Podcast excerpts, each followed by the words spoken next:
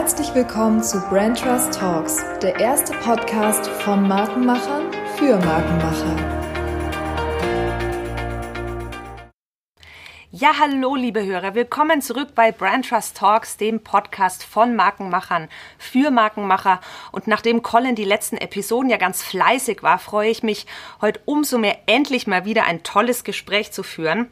Brand Trust Talks hat sich ja zum Ziel gesetzt, mit spannenden Menschen zu sprechen, die ihren ganz eigenen Blick auf das Thema Marke und Markenführung teilen. Und ich kann nur so viel sagen, einem besonders spannenden Menschen sitze ich gerade gegenüber. Wie es die Tradition so will, stellt sich unser Gast selber vor, aber vorneweg, ähm, starke Marken zeichnen sich ja dadurch aus, dass sie eben nicht jedem Trend blind folgen, sondern auch wirklich klare Haltung einnehmen. Und ich glaube, vor allem darüber kann unser Gast einiges erzählen. Herzlich willkommen, Martin Kössler. Ich freue mich sehr, dass du heute da bist. Hallo, guten Tag. Ich Hallo. mich auch, dass ich hier sein darf. Sehr schön. Martin, ähm, magst du dich mal unseren Hörern selber kurz vorstellen? Wer bist du? Was machst du? Wo kommst du her? Ich habe so viele Fragen an dich, Martin. ich bin Martin Kössler, bin eigentlich Ingenieur, habe Werkstoffwissenschaften studiert, also Chemie, Physik und noch so manches andere naturwissenschaftliche Fach und habe in meiner Promotion eigentlich erkannt, dass ich zwar die Lehre gerne hätte, aber nicht den Schreibtischjob. Und äh, ich habe damals bei BMW gearbeitet, habe bei BMW den Wein kennengelernt. Damals mhm. hat man sich nämlich noch zusammengesetzt und hat am Wein sozusagen äh, sich entstresst. Und so kam ich zum Wein und dann habe ich mich 1982 selbstständig gemacht als Weinhändler und habe sozusagen aus meinem Hobby einen Beruf gemacht, beziehungsweise eine, bin der Berufung gefolgt. Ähm, und das Ganze aber mit einem Konzept. Dadurch, dass ich Ingenieur bin, frage ich sozusagen anders. Und ich habe ganz schnell in meinem Beruf festgestellt, was du gerade gesagt hast, diese, diese Marke Weinhandel lebt eigentlich von Lügen, Märchen und Illusionen. Und das hat mich irgendwie ziemlich frustriert. Und dann mhm. kam der Naturwissenschaftler raus und der hat gefragt, was erzählen die da eigentlich? Und so ist eine Firma entstanden. Also wir handeln mit Wein, wir importieren zu 100 Prozent. Wir sind eine der ganz wenigen Weinhandelsfirmen, die jede Flasche selbst importiert. Mhm. Und die Idee war damals, als 1982 war der Weinmarkt noch ganz harmlos.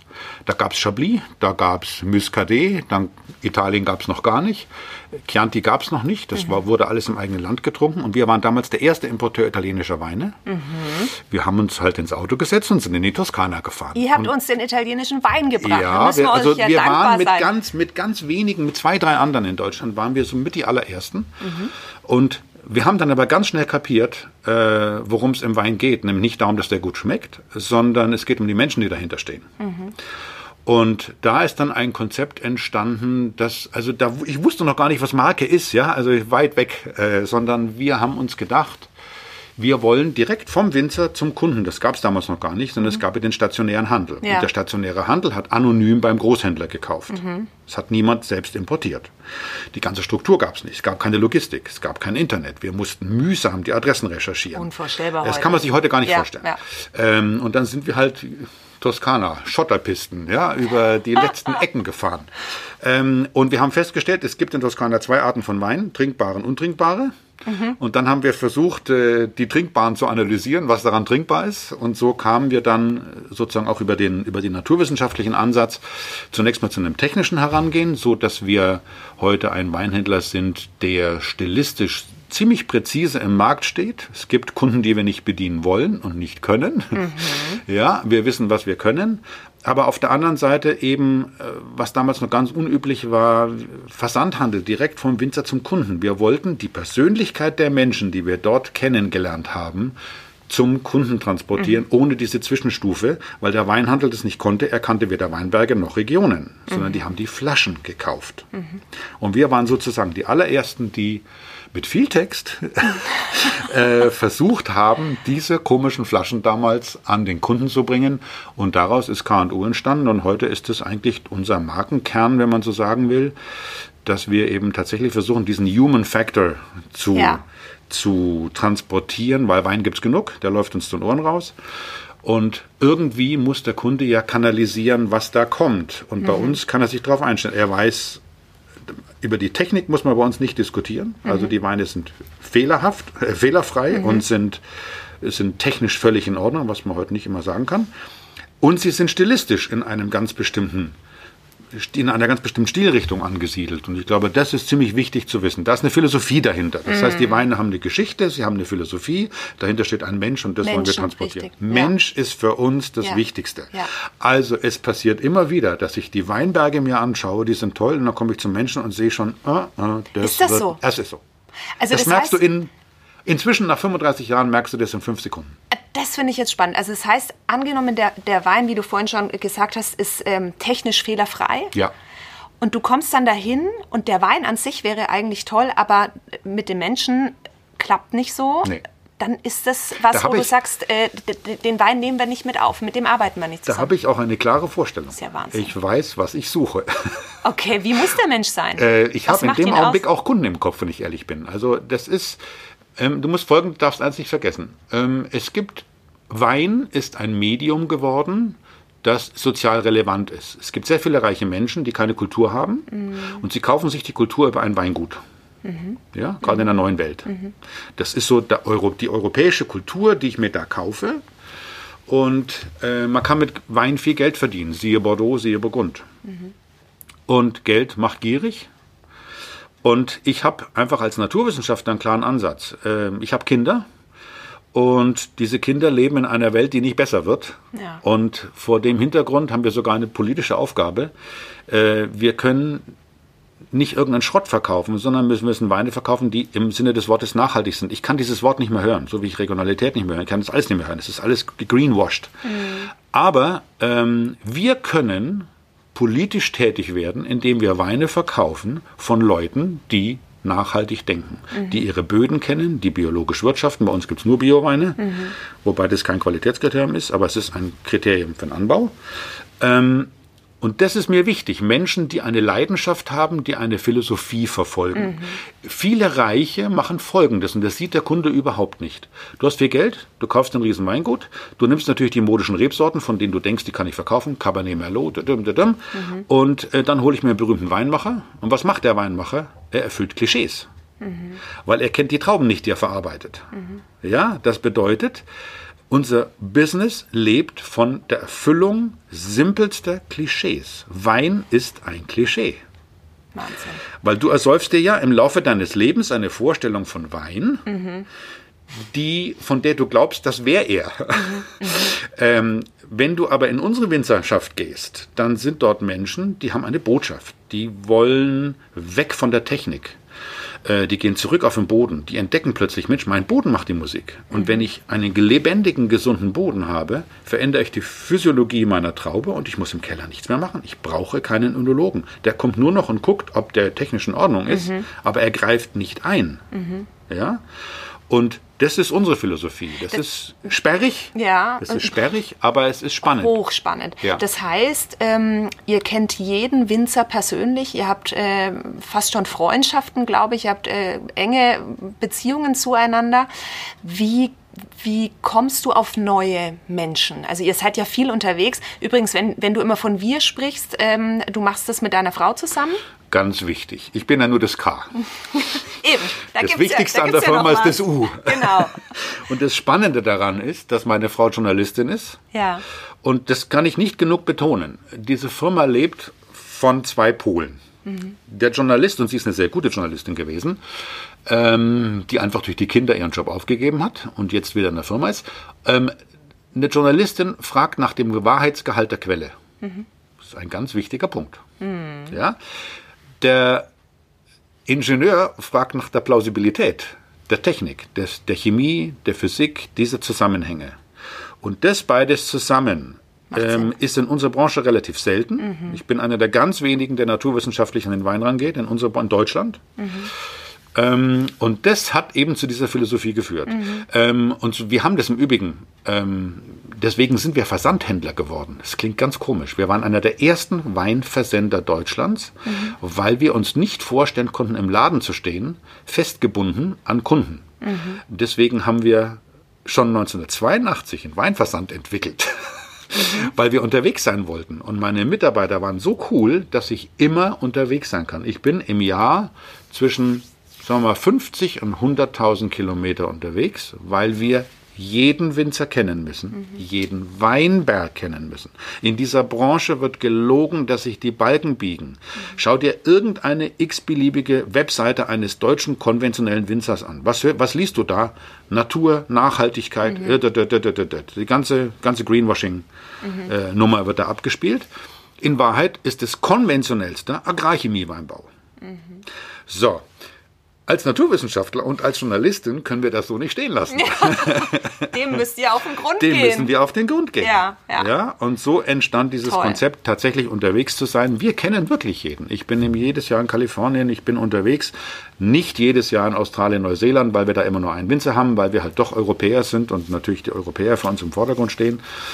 Aber das ist Glaubwürdigkeit. Mhm. Die wollen wir in diesem Sinne vertreten. Und wie kommst du jetzt auf, auf so, das war neue? genau. wie kommst du auf Die neue? Welt ist winzig. Die Welt ist ganz klein. Diese Welt, in der wir uns bewegen, ist klein. Und dadurch, dass ich seit 35 Jahren international unterwegs bin, kenne ich alle meine Kollegen international. Alle. Und ähm, jeder ist irgendwo Spezialist.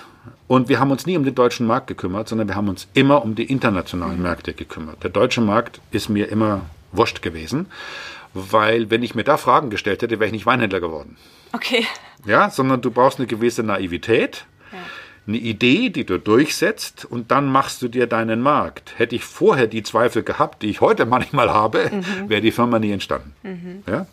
Ähm, und auf die Art und Weise haben wir internationale Kontakte und mein Freund Kermit Lynch in Kalifornien, totaler Spezialist für handwerkliche Weine schon vor 30 Jahren, das war der Vorreiter, äh, ist Spezialist für das Gebiet. Mein Freund äh, Dingsbums in London ist dafür, der Norweger dafür und so. Und wir tauschen uns aus. Und wenn ich jetzt was entdecke, dann spreche ich mit dem Winzer und dann höre ich, na ja, wir könnten eigentlich noch einen Importeur in Schweden brauchen. Also rufe ich meinen Freund in Schweden an und sage, sag mal, hast du Bedarf für das? Ja, und so entsteht ein Netzwerk. Das ist nicht alles auf unser Mist gewachsen.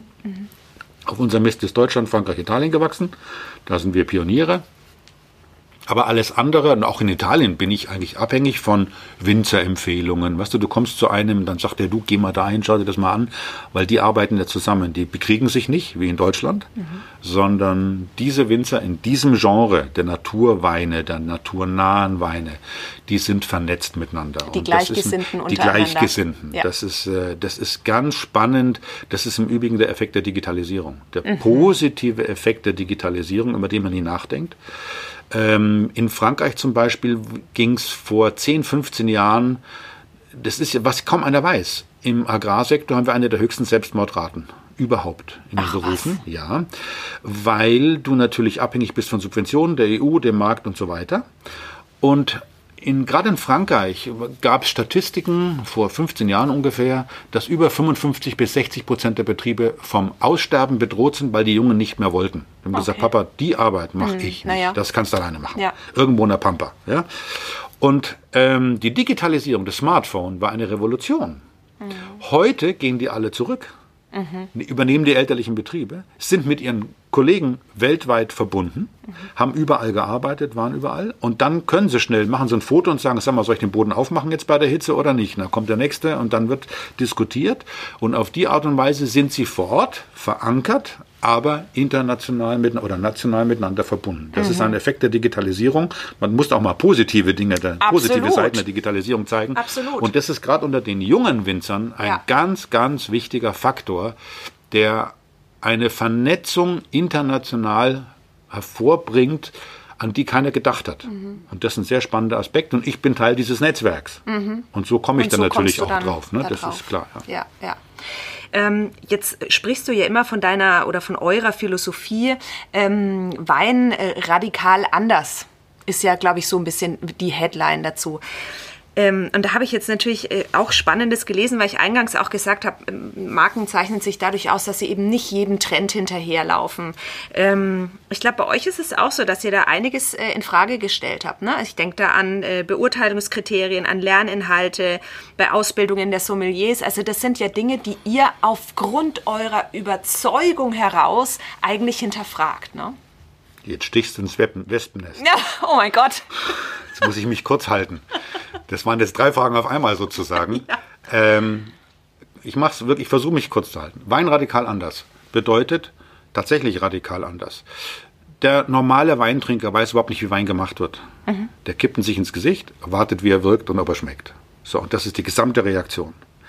Die ganze Kultur dahinter kennt er nicht, kann er nicht kennen, ist auch kein Vorwurf, ist Ja. ganz normal. Ja. Aber ich sehe mich als Plattform, als Mittler zwischen den Welten. Also muss ich doch dem Kunden sagen, pass mal auf, bevor du dir das ins Gesicht gibst, guck doch mal, was dahinter steckt.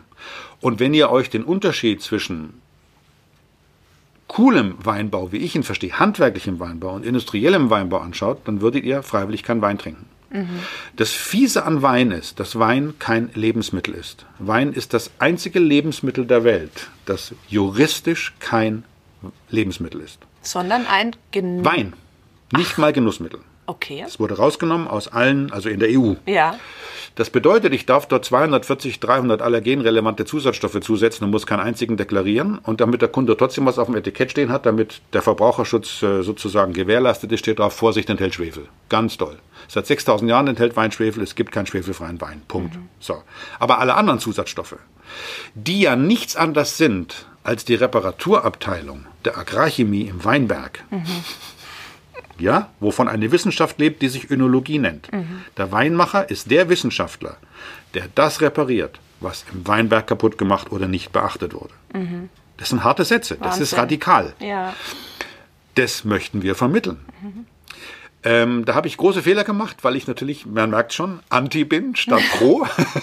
Naja, gut. Es ist sehr schwer, diesen sperrigen Inhalt, diese sperrige Botschaft positiv zu vermitteln.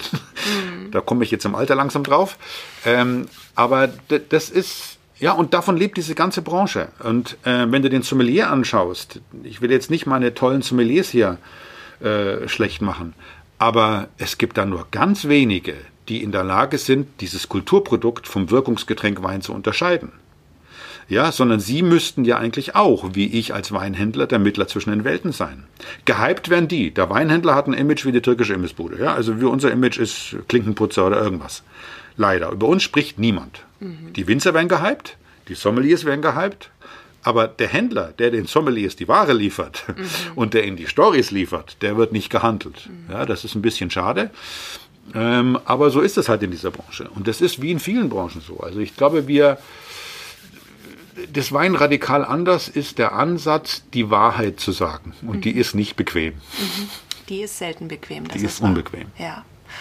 Okay, jetzt äh, machen wir mal den Bogen ein Stück weit wieder zum Thema Marke auch zurück. Wobei unterschwellig sprechen wir da ja immer, weil Marken haben auch immer Ecken und Kanten, wie wir immer so schön bei Brand Trust sagen, nur Nullen haben keine Ecken. Von daher bist du definitiv, definitiv ist keine gut. Null. Ne? Das Ähm, wie würdest du dich denn mit einem Wort beschreiben?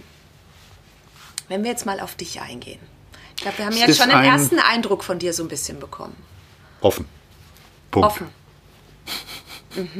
Im Sinne von neugierig. Mhm. Nicht festgelegt. Also ich habe eine klare Vorstellung, aber ich bin offen. Ja. Und wir haben auch vorhin, ähm, bevor es jetzt mit der Aufnahme losging, haben wir auch miteinander gesprochen und auch schon vorher am Telefon zur Vorbereitung. Und du bist, glaube ich, auch ein Mensch, jetzt so die kurze Zeit, wo ich dich jetzt auch kennenlernen durfte, sehr, und das ist wahrscheinlich dein Antrieb durch die Neugierde, du bist äh, auch umtriebig und ähm, immer äh, in Bewegung und Ja. äh, auch geistig immer Ja. in Bewegung. Ne? Also das ist schon was, Naja, nehmen wir mal das Weintrinken. Was ist denn Weintrinken? Weintrinken ist die Beschäftigung mit dir selbst. Ohne Wort kein Genuss. Wenn du einen Wein trinkst, fängst du doch an zu formulieren, was du trinkst. So. Wenn du das intensiv machst, dann musst du das irgendwie abspeichern können. Du musst es memorieren können. Das ist mein Beruf. Ja. Was mache ich? Ich fange an, ihn in Worte zu zerlegen. Ja, das ist eine innere Kommunikation. Ich bin gezwungen, mich selbst ständig zu zähmen, mich unter Kontrolle zu haben, demütig meinem Urteil gegenüber zu sein. Es ist Selbstkritik. Ja. Und dann habe ich noch eine Frau an der Seite, die hat eine ganz dicke Nadel in der Hand. Ja, Ja. Und, und das, ne, ja, das ist aber das Spannende dran. Ja. Und auf die Art und Weise kommst du ganz schnell vom Wein weg, weil du siehst, Wein ist ein Getränk. Ja, mich interessiert heute Wein überhaupt nicht mehr, wenn ich ganz ehrlich bin. Ich habe alles getrunken, was es auf der Welt gibt. Ich trink, kann mich über einen 5-Euro-Wein wahnsinnig freuen und kann einen 500-Euro-Wein banal und langweilig finden. So. Was mich interessiert, ist die Kommunikation. Euer Beruf ist die Kommunikation. Ähm, und da ist Wein spannend. Wenn ich jetzt an die Jugend denke, dann ist Wein deshalb so spannend, weil es vielleicht das einzige Agrarprodukt ist, mit dem ich versuchen kann, die Probleme der Welt zu kommunizieren. Denn ich glaube, Böden sind das Thema der Zukunft. Wir haben keine Böden mehr. Wir pflastern jeden Tag in Bayern 70 Hektar zu. Mhm. Zwei Zentimeter Boden brauchen 2000 Jahre, bis sie wieder gebildet werden. Und wenn wir die Welt ernähren wollen, dann spielt das Thema plötzlich eine Rolle. So. Und Wein kann genau das schmeckbar machen. Nehmen wir einen klassischen Lugana. Mhm. Das ist ein Getränk, das kann jeder von euch, der hier sitzt. Ich gebe euch eine halbe DIN A4-Seite selber produzieren. Dazu gehört gar nichts. Ja, das ist eine Reinzuchthefe, synthetisch hergestellt, Önotherm, Alpha Laval, Aroma Plus, irgendwas. 14 Grad Gärtemperatur, rein in Edelstahl und ihr fahrt in Urlaub und wenn ihr nach Hause kommt, ist der Wein fertig. So, dazu gehört nichts. So schmeckt der auch. Okay. Er erfüllt genau das Klischee, das du im Kopf hast von Weißwein. Duftig, fruchtig, Punkt. So. Die andere Seite ist handgemacht. Ja, das ist was ganz was anderes. Da muss ich mit Wildhefen arbeiten. Da müssen die Böden lebendig sein. Wenn die Böden nicht lebendig sind, habe ich keine Nährstoffversorgung der Traube. Also kann ich nicht mit der Wildhefe arbeiten, weil die die Nährstoffe aus dem Boden braucht. Wenn sie keinen Stickstoff hat, wird sie nicht ernährt. Also müsste ich sie wieder mittels Önologie impfen, dadum, dadum, dadum, mhm. ja, und so weiter. Das ist so, da merkst du, dass Wein plötzlich ganz anders wird und diesen Unterschied vom gesunden Boden und dem Wein, der mit natürlicher Hefe erzeugt wird, ist unser Thema. Mhm. Wir sind die einzige Weinhandlung Deutschlands, die tatsächlich bis auf didaktische Antibeispiele nur Weine aus Wildhefevergärung hat. Und die schmecken natürlich ganz anders. Das hast du sicher auch schon gemerkt, wenn du in Restaurants sitzt. Die riechen nicht stark, die sind nicht fruchtig. Immer wenn du einen Wein mit dem einen Wort fruchtig beschreiben kannst, weißt du, Reinzuchthefe, Kaltvergärung, Edelstahl, Bingo. So. Unsere Weine riechen nicht. Die sind zart, die sind verhalten. Mhm. Aber du nimmst den Mund und du stellst fest, die sind nicht bitter, obwohl sie knochentrocken sind, sind sie weich, sie sind saftig. Das ist, und das kann ich schmeckbar machen. Das ist doch toll, dass ich eine, sozusagen eine Philosophie, die auf dem Boden basiert, im Wein abbilden ja, kann. Ja, ja. Das ist eine Botschaft. Ja. Das ist eine Philosophie. Mhm. Und da, finde ich, fängt Wein an, Spaß zu machen. Da wird er interessant, da wird er vielfältig, da wird er, da komme ich weg von Bewertungen, von Punkten, von Marken. Da bin ich, ja, also Markenwein ist das Schlimmste, was es gibt. Markenwein ist Endstation. Das ist nämlich das Klischee auf die Spitze getrieben. Enger mhm. geht's nicht. Mhm. Und dabei ist es ja so, dass knapp, äh, ich glaube, 80 Prozent äh, aller, aller Weintrinker ihren Wein im Rewe und im Super, im, im, im äh, Edeka kaufen. Das ist auch ne? richtig. Mhm. Sie erfüllen die Weine, die dort stehen, sind önologisch so gemacht, dass sie exakt die Vorstellungen ihrer. Käufer erfüllen. Also überhaupt kein Vorwurf, ist ganz normal. Ähm, das Problem ist nur, dass du aus dieser Schleife unheimlich schwer rauskommst. Mhm. Ja, weil du hast dir ja eine Vorstellung von Wein ertrunken. Und jetzt geht's ans Eingemachte, wenn du da raus willst. Da musst du dich nämlich, da sind wir wieder bei meinem Thema, da musst du dich selbstkritisch hinterfragen. Ja. Will ich das eigentlich noch? Ja. Ist es nicht einfach nur banal, was ich mir da ins Gesicht kippe? Mhm. Ja, das ist ein intellektueller Ansatz. Ja. Das ist ein, da kommt das Wort ins Spiel, da musst du über dich nachdenken, was du da eigentlich genießt. Ne, das ist, da wird Wein extrem spannend und kriegt eine Dimension, die weit über das schmeckt mir, schmeckt mir mhm. nicht hinausgeht. Mhm. Mhm. Und das ist das, was wir wollen. Ne, deswegen, und das hat ja mit Geld nichts zu tun. Diese Weine kriegst du ab 8 Euro. Unter 8 Euro ist das Ausbeutung von Oma, Opa und allen, die in der Kette stehen. Mhm. Ab 8 Euro kannst du Hand anlegen, ab 10 Euro wird es spannend und bei 25 Euro hört es fast schon auf. Äh, du kannst es beliebig weiterführen. Aber du wirst eigentlich an zwei Enden des Marktes systematisch beschissen. Das ist unter 5 Euro und über 100. Mhm. Unter 5 Euro ist es einfach nur die Technik, die den Wein macht. Mhm. Da hast die zufällig aus Trauben gemacht wird. Ja, die werden maschinengelesen, werden dann technisch verarbeitet und dann schmeckt es halt fruchtig. So. Da ist aber der Unterschied nicht groß. Die sind alle gleich, weltweit. Und auf der anderen Seite 100 Euro ist das gleiche Klischee, weil das sind meistens Männer, die das kaufen. Mhm. Ja, und die haben ihre klaren Vorstellungen. Macho-Wein. Zeder, Leder, Holz, Tabak, düdüm, düdüm. Und genau so werden die, der Würfel ist ganz klein. Der Würfel, der sensorische. Ja. Genauso werden die Weine auch hingezimmert. Mhm. Aber die Wahrheit liegt dazwischen. Das ist Wein radikal anders. Mhm. Ja, das zu vermitteln, das ist wirklich eine sperrige Botschaft. Also ja. wie, wenn du, die, die will das Supermarktkunde nicht hören. Der greift rein, für den ist Wein schon ein kulturelles Getränk, der muss einen Korken haben, sonst funktioniert das mhm. alles nicht. Und das ist irgendwie Freiheit, das ist ja, das ist Lebenslust, das ist so. Aber wir haben den, die Schnittstelle ver verloren. Ja, das ist ein industriell hergestelltes alkoholhaltiges Wirkungsgetränk geworden. Und uns geht es eigentlich um das handwerkliche Kulturgetränk. Wie viel Wein trinkst du eigentlich? Wie viel Wein trinkt man als... als äh Trinken oder verkosten? Vorsicht. ah, okay, dann äh, erstmal verkosten. Unheimlich viel. Schon. Naja, du, wenn du bei Winzern unterwegs bist, wenn ich so eine richtige Tour mache, dann sind es am Tag, ich habe es nie gezählt, aber ich würde sagen, das sind zwischen 100 und 200 Partien, die du verkostest. Kannst du denn das überhaupt in irgendeiner Form naja, noch das aufnehmen? sind, na schau, das sind wir beim Thema Kommunikation. Ja.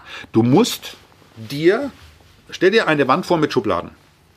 Du hast einen Wein im Mund und den zerlegst du sofort in Wirkung. Und zwar nicht in schmeckt mir oder schmeckt mir nicht, weil kein Mensch kann, Wein schmeckt nicht, Ausrufezeichen. Wein fühlt sich an. Das bedeutet, du schmeckst ihn auf der Zunge und dann fängst du an zu fühlen. Und dann zerlegst du ihn in Bestandteile. Was kann der gerade? Ist der lang? Ist der kurz? Ist der bitter? Ist der süß? Ist der sauer? Ist der unharmonisch? Hat er Fehler? Äh, ist da eine Bindung im Mund? Ja? Stimmt Aroma mit Mund überein? So, und das ist ja alles Wort. Das ist alles nur Wort. Und das zerlegst du und hast eine Wand von Schubladen vor dir und legst den da ein.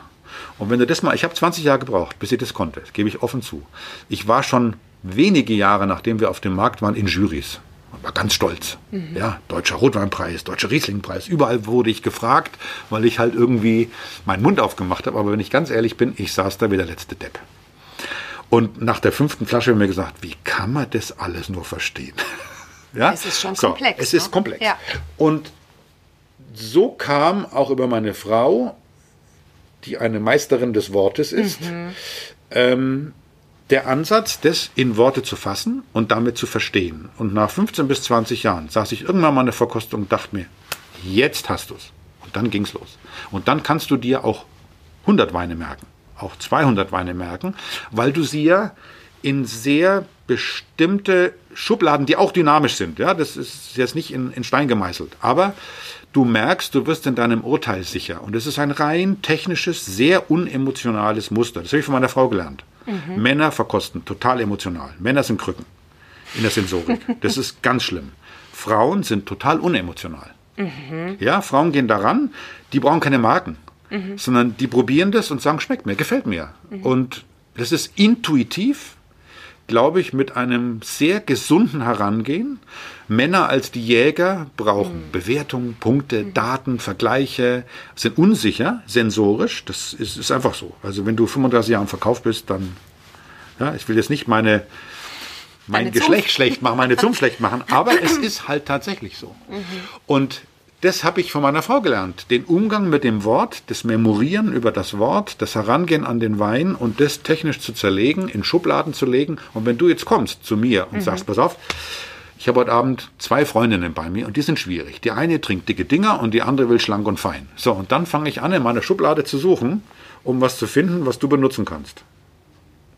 Und das geht nur übers Wort. Das ist mein Geschmack. Ich kann mir Weine, die ich in meinem Leben getrunken habe, fotografisch genau merken, weil ich sie so präzise formuliert habe und ein so präzises Schema im Kopf habe, im Sinne des Wortes, der Kommunikation mit mir, dass das funktioniert. Und so kannst du sie ablegen Ja. am Ende. Und dann das bedeutet aber, rausholen. du musst wahnsinnig kritisch mit dir sein. Permanent hinterfragen. Ist das jetzt gerade eine Schmusepackung und dir gefällt's, wie ein kitschiger Song? Oder ist das was, was Hand und Fuß hat? Oder will dir der Önologe da gerade einen unterschieben? Ja?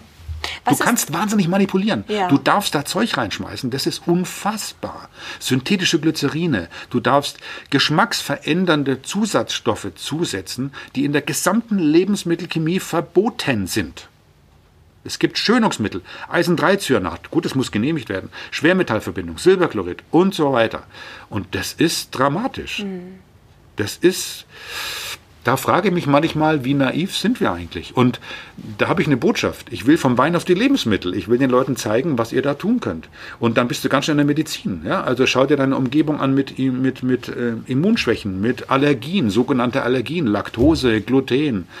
Ja, dann bist du ganz schnell in der Lebensmittelchemie. Und ich finde, da ist Wein doch ein tolles Medium, Menschen darauf aufmerksam zu machen. Also du hast schon, eine, also ich glaube, so spannend habe ich noch nie ähm, über, über Wein äh, gesprochen. Das ist, ich könnte dir da Stunden zuhören. Ähm, es ist ein spannendes Thema, weil es Kommunikation ist. Das ist euer Beruf. Ja, ja. Das ist euer Beruf. Und den musst du sehr selbstdiszipliniert ausüben. Ja. Aber was, ähm, jetzt sind wir ja hier auch ein, ein, ein Podcast für Marken ja, oder genau. von Markenmachern. Ähm, wenn wir jetzt mal auf das Thema Marke zurückgehen, ja. was hat denn die Leidenschaft für das Thema Marke überhaupt äh, geweckt? Die eigenen Fehler. Die eigenen Fehler, ja. das musst du mir erklären. Ähm, 9-11. Mhm. Ja, saß ich an der Autobahn, bin zu meiner Frau nach Frankreich gefahren, höre früh um sechs die ersten Nachrichten und ich wusste im Kopf ganz intuitiv, jetzt wird alles anders. So, und es kam anders, es kam Geiz ist geil.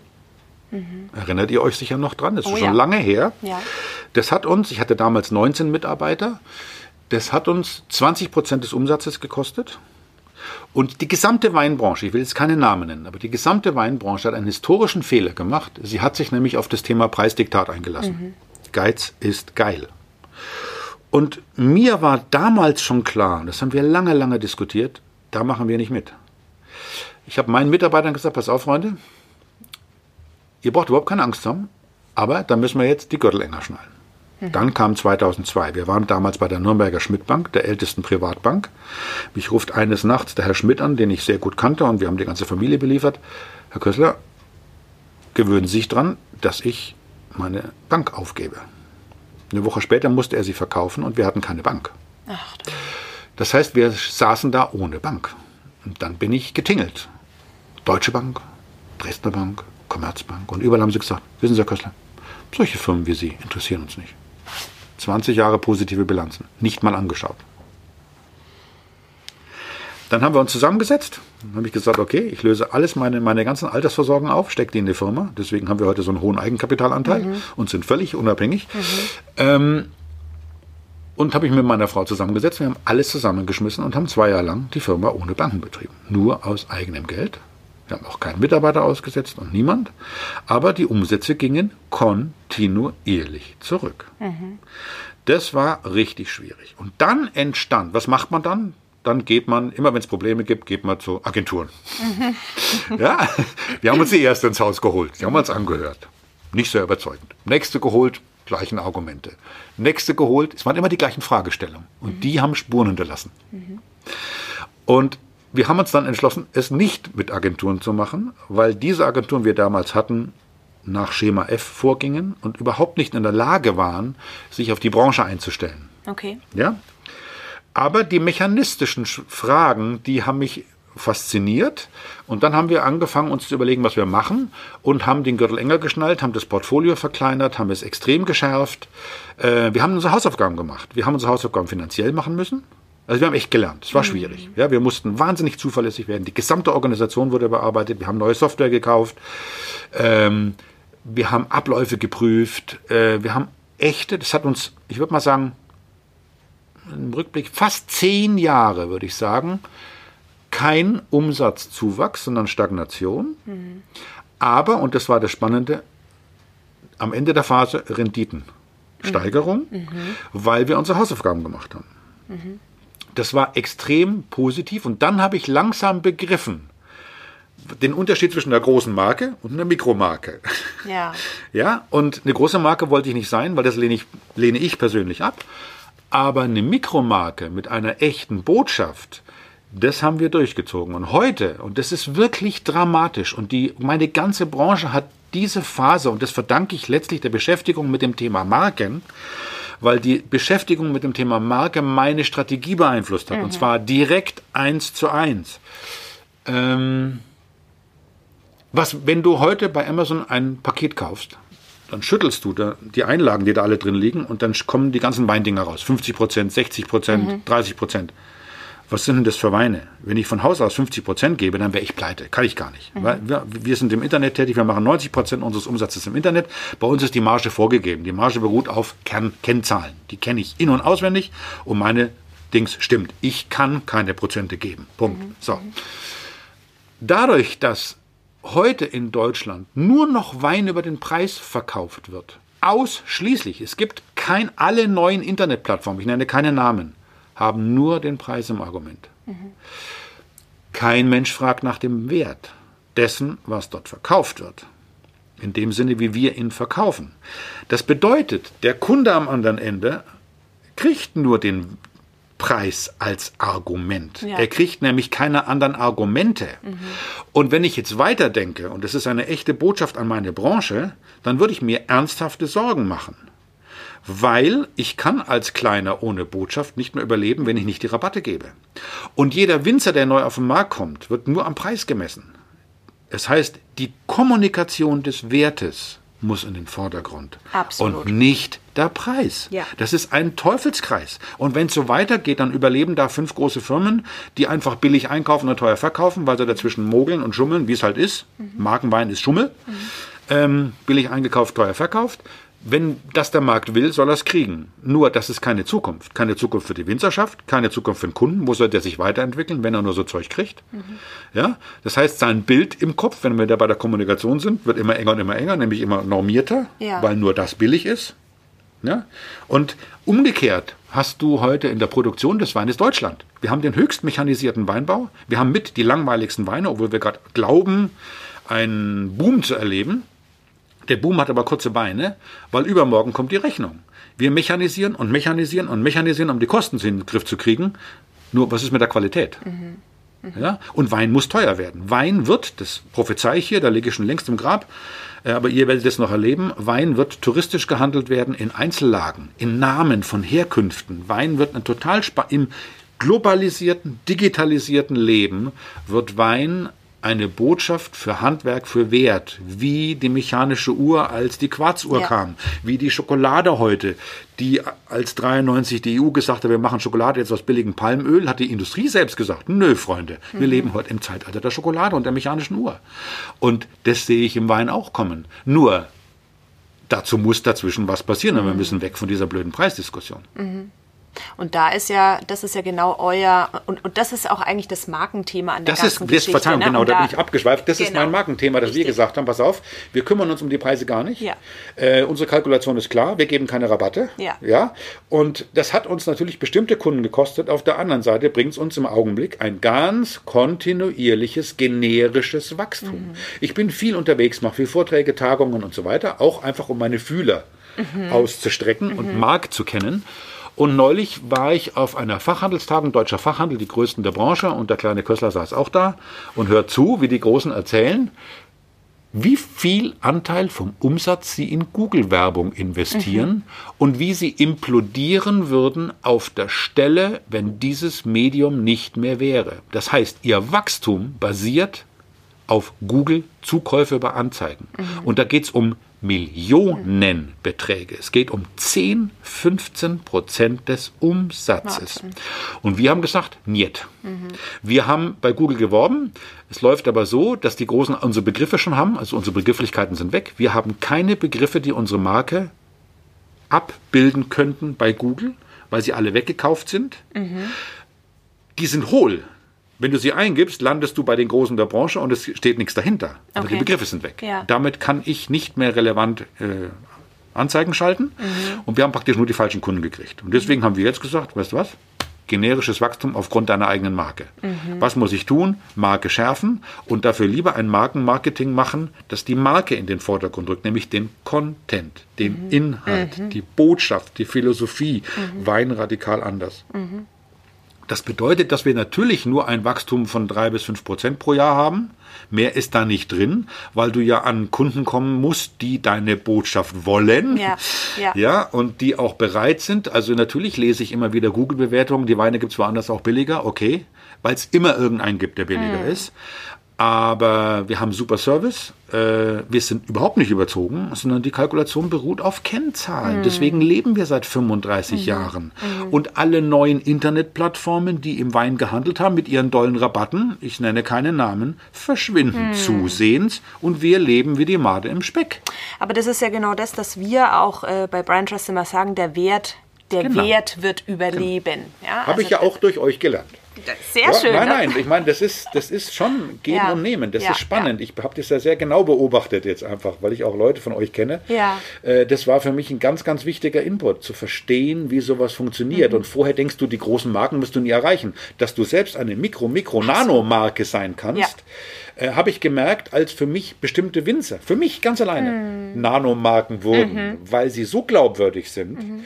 dass ich sie für uns für wichtig halte und versuche, das zu vermitteln, was sie als meine Nanomarke abbilden. Ja, und vor allem auch wirklich ähm, an der Stelle zu sagen, Mensch, ich will, das fand ich vorhin von dir so spannend, ich möchte gar nicht groß werden. Ich will keine große Marke werden, sondern ich habe ich hab meine Nische, ich habe meinen Weg mit meinen Überzeugungen gefunden und ähm, am Ende suchst du ja auch äh, auf deinem Weg nach Gleichgesinnten, die hast du auch in deinem Netzwerk, aber auch nach Gleichgesinnten auf Kundenseite. So zieht man sich eigentlich durch diese Werte auch tatsächlich an und das ist so ein starker... Wei weißt du, wo du da bist? Beim ganz entscheidenden Unterschied Mann und Frau. Okay. Total spannend. Den Unterschied habe ich jeden Tag im Laden. Und du fragst dich dann, wie es dazu kommt. Ähm, Männer müssen erfolgreich sein und Erfolg heißt Wachstum. Ja, andere verdrängen. Ja? Der weibliche Ansatz, meine Frau, sagt, du, wir brauchen kein Wachstum.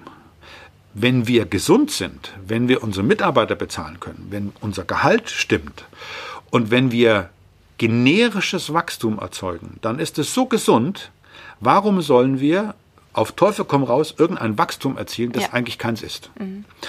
Und diesen Prozess zu lernen, das war eben aus den eigenen Fehlern der 2000er Jahre äh, mühsam, muss ich ehrlich sagen. Ich saß oft im Bett und habe schlecht geschlafen und habe mir überlegt, wie, wie, wie funktioniert das. Ja? Und ähm, dann zu kapieren, dass ein, eine Marke ein Inhalt ist, ein Wert ist, den du verkörperst, das hat lang gedauert. Also das war, das war schmerzhaft. Aber und das ist ein weiblicher Ansatz. Meine Frau hat da immer gesagt, Mensch, jetzt komm mal runter von deinem männlichen Rost da, ja, sondern äh, äh, ge- geh mal an die Inhalte, versuch mal ein Wachstum anders zu definieren. Es kann ein inneres Wachstum sein. Und das ist tatsächlich so. Wir sind heute eine durch und durch digitalisierte Firma.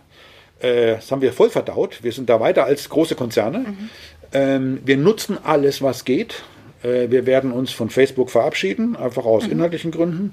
Wir haben gerade unseren Kunden kommuniziert, dass wir bestimmte Zahlungsmechanismen nicht wollen, weil wir diesen großen Big Four in Amerika nicht äh, die Daten liefern wollen. Wir sind da kantig, wir Ja. sind sperrig. Ja. Aber ich glaube, das gehört einfach zu dem Kern dazu. Ja. Und ähm, ich habe da unheimlich viel Fehler gemacht und äh, viele, vielen Kunden Klötze vors Bein gestellt. Ähm, es gehört aber alles dazu. Und ich glaube, heute kommen wir dazu zu sagen, wir kommen auch ohne Facebook aus. Ich werde jetzt meinen Blog genau für Inhalte wie dieses Gespräch benutzen in Zukunft. Meine Tochter ist jetzt im Haus, die arbeitet jetzt bei uns mit. Die nächste Generation. Mhm. 25, die nächste Generation, kommt mit ganz neuen Ideen, sagt immer, Papa, Mhm. alter weißer Mann, das ist von gestern. Ja, und diese Input, ja, das ist wichtig, Super, dass ja. du dich immer wieder von vorne Mhm. kontrollierst und dich adaptierst an die Mechanismen. Und da wird Marke wahnsinnig spannend. Also ich glaube, das ist auch für euch als Firma wird es unheimlich spannend, weil die Marken sich verändern werden. Ja. Der Inhalt von Marken wird sich verändern. Das, was früher der Kern war, ist heute nicht mehr der Kern. Mhm, Sondern da werden die junge Generation, Fridays for Future, das ist so wichtig, das ist so immens wichtig. Mhm. Äh, das wird unheimlich viel in der Gesellschaft verändern.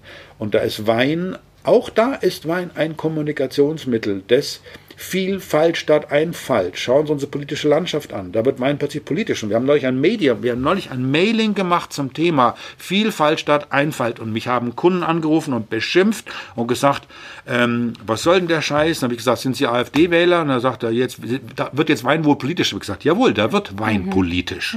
Wein ist politisch, so wie jede Einkaufshandlung politisch ist. Macht euch das bitte endlich mal klar. Dann haben die gesagt, dann streichen Sie uns bitte aus der Kundenkartei. Dann habe ich gesagt, mit Freude. Ja, also da merkst du, das ist, äh, das ist latent. Ja.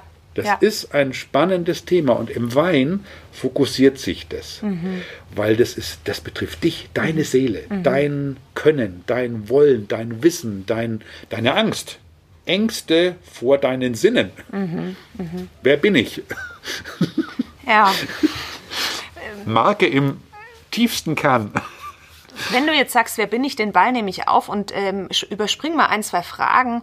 Ähm, Gegenfrage an dich, was treibt dich an?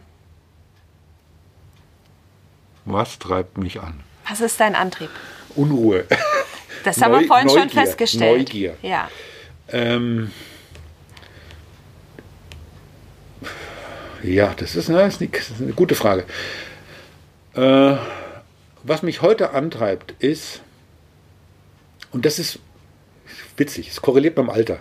Mhm. Ähm, ich hatte früher, früher immer gedacht, Alter ist scheiße.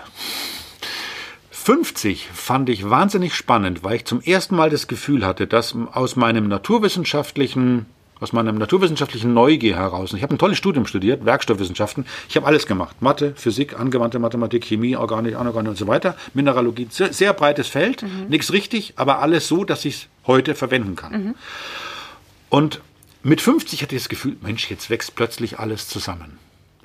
Und mit dem Input meiner Frau und den politischen Verhältnissen, den soziologischen Verhältnissen und dem Wissen um die Kommunikationsfähigkeit von Wein habe ich den Antrieb in mir, wie soll ich das sagen, der interdisziplinären Vernetzung und Kommunikation von Wein. Mhm. Ähm, nimm das Thema Boden und Wein. Jeder wird sagen, Wein ist das einzige, die einzige, das einzige Genussmittel, das sagt, der kommt von Muschelkalk, ja, dann äh, der kommt von Kolper und so weiter. Nur die Weine schmecken nicht so. Mhm. So. Da kann ich aber eine Brücke schaffen, sozusagen zur politischen Aktualität. Und wenn du dir, als da bin ich jetzt Wissenschaftler, wenn du in die Wissenschaften zurückgehst, die Wissenschaften sind heute ganz schön gefordert und es gibt gerade wieder tolle Frauen, die darüber tolle Bücher schreiben, weil sie sich zu den Handlangern der Industrie gemacht haben. Nimm die Bodenkunde, von den Nazis entwickelt, um das Großdeutsche Reich zu ernähren. Mhm. Die waren die ersten. Die ganze Biobewegung beruht auf den Büchern der Nazis damals. Halle und Wien, Bodenkunde. Und daraus hat sich in den Jahren entwickelt Bodenmorphologie, Bodenbiologie, Bodenphysik, Bodenchemie. Keine spricht miteinander. Wenn mhm. du die Bücher liest, fügt es keiner zusammen. Was wir aber heute brauchen, und da sind wir im Zeitalter der Digitalisierung, wir brauchen eine Vernetzung der mhm. Wissenschaften. Die Jugend wird uns irgendwann fragen, was habt ihr eigentlich gemacht? So, und diese Frage ist absolut berechtigt. berechtigt. Was habt ihr gemacht? Ja, wir haben geschlafen. Wir haben nämlich geforscht, aber im Wolkenkuckucksheim. Ja?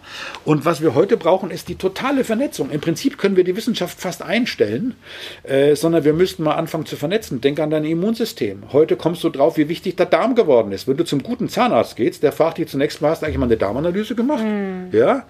Ähm, das, die, die Wissenschaft des Mikrobioms wird alles verändern, was wir bis, bisher wissenschaftlich erforscht haben. So, und das ist so ein bisschen mhm, mhm, äh, der Antrieb im Wein, über den Wein hinaus zu gucken und ein wenig interdisziplinär tätig zu werden. Deswegen mache ich so viele Vorträge, ja. Podiumsdiskussionen, einfach nur um zu zeigen, der Wein ist ein tolles Medium. Ihr versteht das alles, aber jetzt passt mal auf. Wir können über den Wein etwas vermitteln, was wichtiger mhm. ist als nur der Wein. Mhm. mhm. Klingt hochgeschissen, ist mir aber ein echtes Anliegen. Mhm.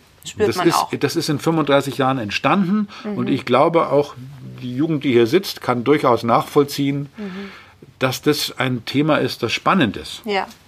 Ja. Und die Wissenschaft, ich meine, es gibt viele Bücher, die gerade Wissenschaftskritik formulieren, ähm, und zwar sehr kompetent. Äh, und ich denke, das ist, äh, das nach außen zu tragen, aus diesem Turm der Wissenschaften ist mir wichtig. Und da ist Wein ein sehr, sehr geeignetes Medium.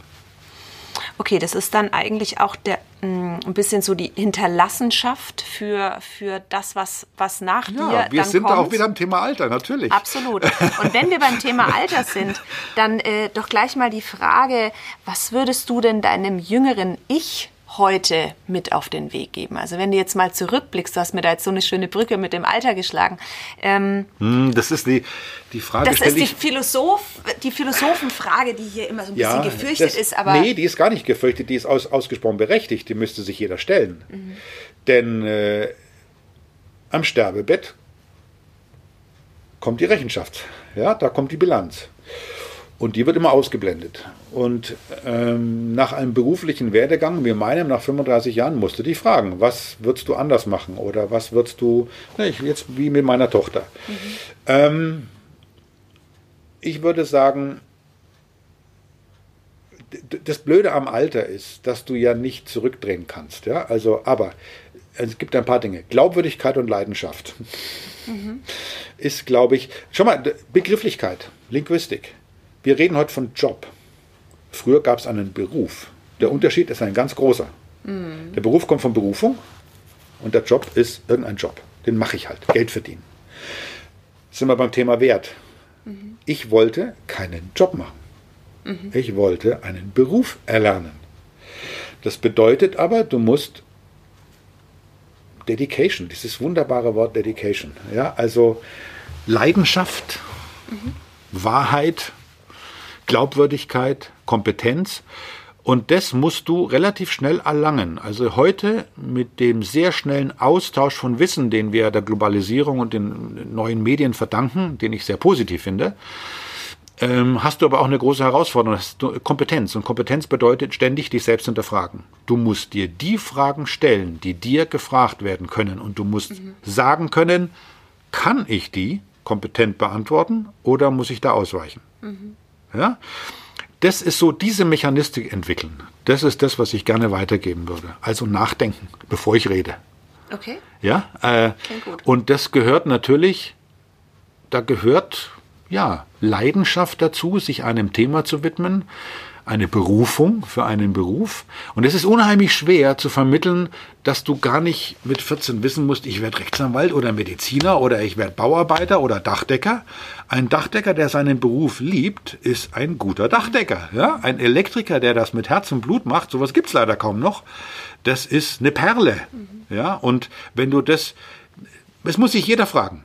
Ich gehe jeden Tag in meinen Beruf. Gehe ich da mit Bauchweh rein oder freue ich mich jeden Tag auf das, was ich tue? Und das ist schön, nach 37, 38 Jahren Beruf sagen zu können, ich freue mich noch heute jeden Tag meinen Beruf ausüben zu können. Ja. Und ich bin jetzt heute 64, ich fühle mich wie vielleicht 50 und ich würde es gern noch 20 Jahre machen. Ja? Ja. Und das ist etwas, was das zu vermitteln, ist, glaube ich, das größte Gut, das wir Alten den Jungen geben können. Im Sinne von Handwerkszeug. Und das Handwerkszeug haben wir im Kopf. Wir müssen es nur benutzen und das sind Fragen stellen. Ja. Sich selbst hinterfragen. Bin ich authentisch Ein Leben lang oder bin ich eine Marionette? Ja, ja. Ne? Das ist, und das ein Leben lang. Ich glaube, das ist eine ganz, ganz wichtige Botschaft. Und das ist ziemlich egal, welchen Beruf du ergreifst. Du kannst das in jeder Position, in jedem Beruf machen. Wenn da natürlich Mobbing reinkommt und unfaires ne, ähm, Umfeld.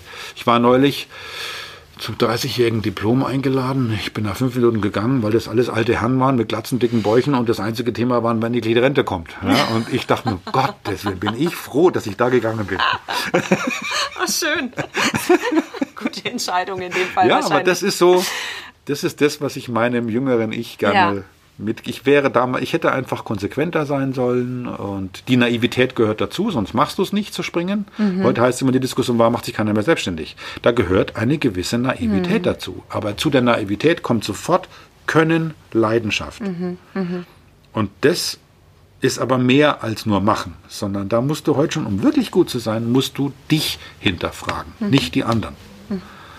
Glaube ich. Mit Blick auf die Uhr, ähm, Martin, wir haben jetzt noch drei, ähm, Ja, ganz kurz. drei, drei Fragen. Ja, schieß los. Die, die, die gehören ritualsmäßig dazu. Das Ja. heißt, ich würde dir so gern stundenlang jetzt noch zuhören, Nein. aber die Ja. müssen wir rein, äh, reingeben. Nämlich äh, zum einen, das hat natürlich was mit Marke zu tun, erstmal die Lieblingsmarke aus deiner Kindheit. Also wenn wir schon jetzt auch vom jüngeren Ich sprechen, vielleicht finde ich da die Überleitung darüber. Ja, also das so ist ein schönes Thema, weil das waren ja noch echte Marken. Gell, oder? Da gehen sofort mal an- Emotionen auf. Ich darf ja die Namen nennen. Äh, unbedingt. Denk an Lo, äh, Lego. Ja. Denk an Märklin. Mhm. Denk an Fisch. Ich bin den Mann. Fischertechnik. Mhm. Ja. Ähm, solche Geschichten. Oder dann später, als ich Musiker war, so was Konkretes wie Gitarren, Fender, Gibson, Ja. Marshall-Verstärker. Das waren, was waren Marken. Ja. Ja, und die haben mich, diese Märklin-Eisenbahn, die hat mich als kleiner Junge beschäftigt. Mein Vater hat mir dann eine geschenkt. Ich habe damit nie mehr gespielt, weil mein Vater die immer hatte. Aber, aber das, sind, das sind Marken mit echtem Markenkern gewesen. Mhm. Sowas gibt es heute fast nicht mehr. Heute ist alles made in China und fliegt auseinander, wenn es benutzt. Aber wenn du schaust, jetzt gut, Märklin, hm, aber äh, zumindest Lego hat, hat ja auch überlebt und auch meine Kinder spielen äh, mit Lego beziehungsweise genau. mit Playmobil. Das ist genau. ja immer so ein bisschen. Auch so eine Marke. Ne, aber, genau, aber ja. ähm, äh, ich glaube, starke Marken, die sich darauf besinnen, wo sie herkommen und wo ihre Stärken liegen, überleben auch andere Marken. Aber natürlich, ich habe es ja schon genannt, schau mhm. dir den Uhrenmarkt an. Mhm. Ja? Äh, nimm so eine Marke wie Rolex. Mhm. Äh, mich fasziniert es. Das ist ein relativ einfaches Werk im Vergleich zu anderen. Mhm. Ähm, aber die haben sich so konkret zurückgezogen auf ihren Kern, dass sie heute die Marke mhm. schlechthin sind. Und die sogar als, als, als Zahlungsmittel äh, akzeptiert werden. Fast schon als irgendwo, Zahlungsmittel. Ja, ja. Auch geschafft, dass eine alte Uhr Wertsteigerung mhm. hat. Das mhm. muss man sich mal überlegen. Mhm. Ich meine, das sind Marken. Ja. Das ist eine Markenführung, die ist fast genial. Ist äh, äh Rolex... Und das nach der Quarzuhrphase. Ja. Ne? Also das muss man immer wieder sehen, dieses Anti- Mhm. Diese Reaktion, alte Newton, Aktie gleich Reaktion. Mhm. Das ist ziemlich spannend. Würdest du das als Lieblingsmarke auch bezeichnen, wenn du jetzt an, an heute denkst, was so deine Lieblingsmarke ist und warum? Ich habe keine Lieblingsmarken, weil ich Marken gegenüber skeptisch bin. Okay, ja? weil die großen äh, und weil so sie groß vorhin, sind ja. und weil mich einfach die Gier dahinter. Also für mich schließt sich Börsennotierung und Marke aus. Mhm. Ganz deutlich, weil Börsennotierung Gier bedeutet. Die Gier der Investoren. Ja. Natürlich hast du Marke dahinter, aber sie ist für mich nicht glaubwürdig. Mhm weil ich meine Marke so führe, wie wir sind, meine Mikro-Mikro-Marke, ähm, suche ich Marken, die so sind. Ich denke jetzt mal, ganz blöd, aber denk mal an Güde Messer. Ja. Ja, das ist eine Marke, ja. die einen totalen Wert hat. Mhm. Da ist der Preis nicht relevant. Mhm. Da ist ein Wert dahinter. Mhm. Die sind handgeschmiedet. Da kannst du das Holz aussuchen. Ist nur ein Beispiel. Mhm. Ja, aber mhm. ähm, denk an Rösler, Küchendings. Ja, leider fertigen die inzwischen, glaube ich, auch in China zum Teil. Aber das ist so, ich glaube, dass du die Glaubwürdigkeit einer Marke ist für mich ganz wichtig. Mhm. Und das wird sich mit der Jugend, wenn ich jetzt mit meiner Tochter spreche, ich habe das Thema auch mit meiner Tochter besprochen, die sieht es auch ganz anders. Da ist eine Markenführung, die hat einen Inhalt. Mhm. Also da geht es nicht um die äußere Marke, sondern das ist wirklich inhaltlich ist das glaubwürdig und ich glaube, Fridays for Future mit seinem ganzen Anhang wird dafür sorgen, dass sich diese Markenglaube und Vorstellung auch verändern wird. Mhm.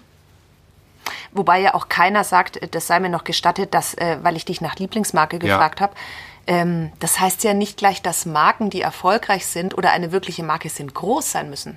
Es Gar nicht. Ja auch, ne? Es gibt ja auch Absolut. die kleinen, wie du sie die immer nennst, Mikromarken, ja, ja, die Nischen. Also Schau dir ja Jill Sander an, als sie selbst noch produziert hat, mm. was das für tolle Qualitäten waren. Mm. Ja? Also ich lasse meine Hemden zum Beispiel maßschneidern, ich gehe aber da zu dem Maßschneider und ich suche mir selbst meine Stoffe aus. Mhm. Ich will mit der Hand durch den Stoff fahren. Ja, ja, ja. Ja, um dann die Grammatur zu spüren. Ich muss, das ist... Äh, ja, das, das gehört dazu. Mhm. Das ist was, was wertig ist. Mhm. mhm. Ich bin der Antikonsumler. Also ich, äh, von mir lebt der Einzelhandel nicht, aber äh, weil ich brauche nichts. Äh, ich bin Antibesitzler. Ja, aber, aber, du bist der Werterhalter, aber, sozusagen. Ich, ich, möchte einen Wert dafür. Mhm. Und dann bist du tatsächlich, und da merkst du genau, welche Marken, groß, klein, dick, dünn, gut geführt sind. Mhm.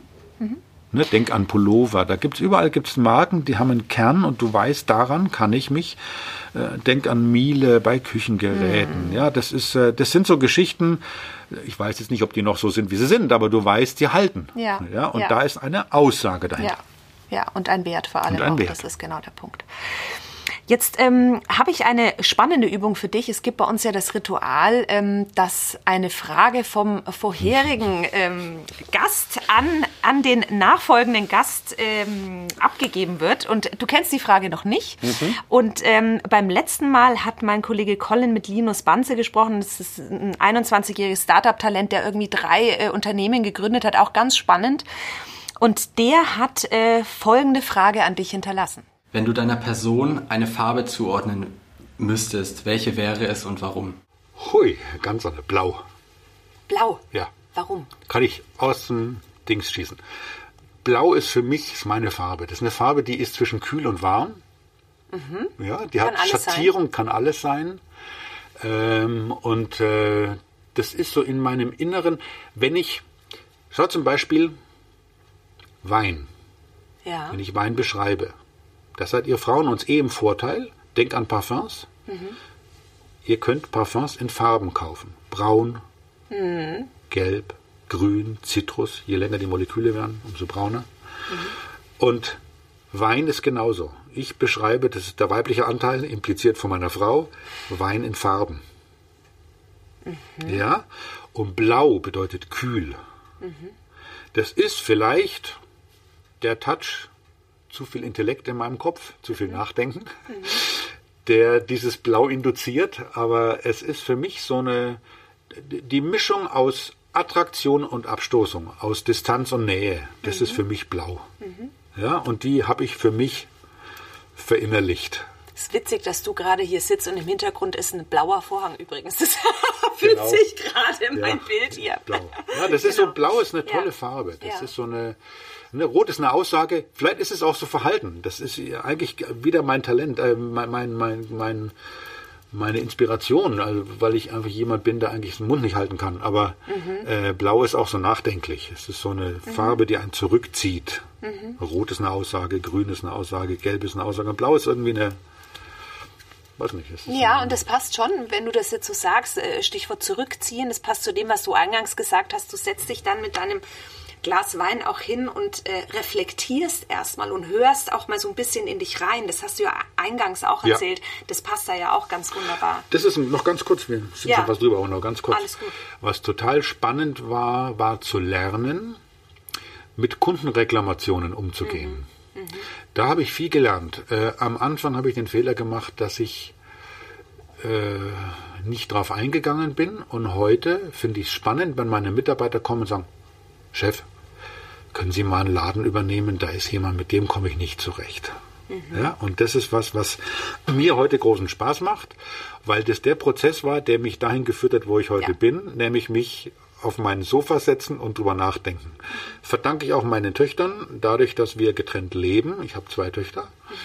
Und die Pubertät war hart. Und zwar für den Papa. da gab es Abende, wo ich mich auf mein Sofa zurückgezogen habe. Das glaub ich. Und mich der Farbe Blau entsprechend ganz tief zurückgezogen habe und gesagt, sag mal, wie war denn das bei dir? Mhm. Und dann kam meine eigene Pubertät mit meiner kleinen Tochter hoch. Und das war auch wieder so ein Kommunikationsthema. Extrem spannend, Mhm. sich damit zu beschäftigen, weil du dich selbst immer relativierst in deiner Bedeutung. Ja, absolut. Das ist für mich die Farbe Blau. Toll. Wer hätte so eine Antwort auf, auf so eine Frage erwartet? Ne? Also echt spannend. Aber äh, Martin, du darfst natürlich jetzt wiederum auch ein kleines Geschenk hinterlassen. Wir sind nämlich so gut wie am Ende. Darfst äh, aber dem nachfolgenden Gast natürlich auch eine Frage hinterlassen. Und ähm, da hast du dir, glaube ich, äh, auch was ganz Spannendes überlegt. Ja, die ist, das ist einfach jetzt die Summe aus diesem Gespräch letztlich Ja. sozusagen. Ähm, das ist eigentlich eine freche Frage, weil man sich damit beschäftigt haben muss, aber es ist ganz egal. Inwiefern wird eine schon bald weitgehende, hoffentlich weitgehende CO2-Bilanzierung und Besteuerung, um die wir nicht herumkommen, unser Leben verändern, den Handel und seine Marken beeinflussen, die Wirtschaft und unser Denken verändern? Also ich würde sagen, das ist die bisher anspruchsvollste Frage, die wir. Es tut mir leid, aber Nein, ich denke, klasse. sie ist Es ist klasse. Sie ist halt zeitgeistig. Ja. Das ist das, Ja. was uns beschäftigen muss. Ja. Und äh, nur so viel darf ich verraten. Die Frage wird auch an einen jüngeren ähm, Menschen gehen. Von daher passt es auch ganz gut, weil ich denke schon, dass man sich ähm, auch mit seiner Zukunft auseinandersetzt. Wunderbar. Von daher vielen lieben Dank. Ähm, ja, wir wären eigentlich ist schon, ist schon wieder eine Stunde rum. Ich habe zu dir gesagt, lass uns noch länger sprechen. Es ist verrückt. Die Zeit vergeht so schnell. Es hat ganz viel Spaß gemacht. Ich danke dir für deine Zeit. Ich, äh, wie gesagt, glaube nicht, dass. Ähm, ich formuliere es anders, dass du jetzt einige Menschen auch inspiriert hast und dass äh, einige beim Blick aufs Supermarkt-Weinregal ähm, da vielleicht doch noch mal ein bisschen drüber nachdenken, äh, was du uns alles erzählt hast. Ähm, wir, ja, magst du noch was sagen? Ja, vielleicht gar nicht, gar nicht den Wein in den Vordergrund stellen, sondern das eigene Tun. Absolut. Ja, das ja, ist ja. das, was ich von euch gelernt habe Ja. in der Zeit. Dieses, dass die Marke ja eigentlich eine Reflexion über mich selbst ist, weil ich mache die Marke erst zur Marke. Mhm, Auch als Konsument mache ich die Marke erst zur Marke. Guter Punkt. Ja. Ne? Also das so ein bisschen die eigene, die eigene Macht des Einkaufens, des Mhm. Konsumierens bedenken. Das wäre schön. Dem ist nichts hinzuzufügen. Ich ähm, sagt Tschüss. Wir haben jetzt eine kleine Sommerpause. Im August ähm, sind wir alle ein bisschen äh, in den Ferien und äh, tanken ein bisschen Energie. Und im September ist dann Colin mit einem neuen Gast zurück. Und auch ich habe schon meine Fühler ausgestreckt und äh, habe da einige spannende Menschen in petto. Von daher vielen Dank, dass ihr zugehört habt. Danke Martin nochmal, dass du da Danke warst. fürs Dasein. Und ich wünsche euch schon mal einen schönen Sommer. Bis dann. Vielen Dank fürs Zuhören. Wenn es dir gefallen hat, abonniere unseren Kanal oder hinterlass uns einen Kommentar. Wir freuen uns auf dich.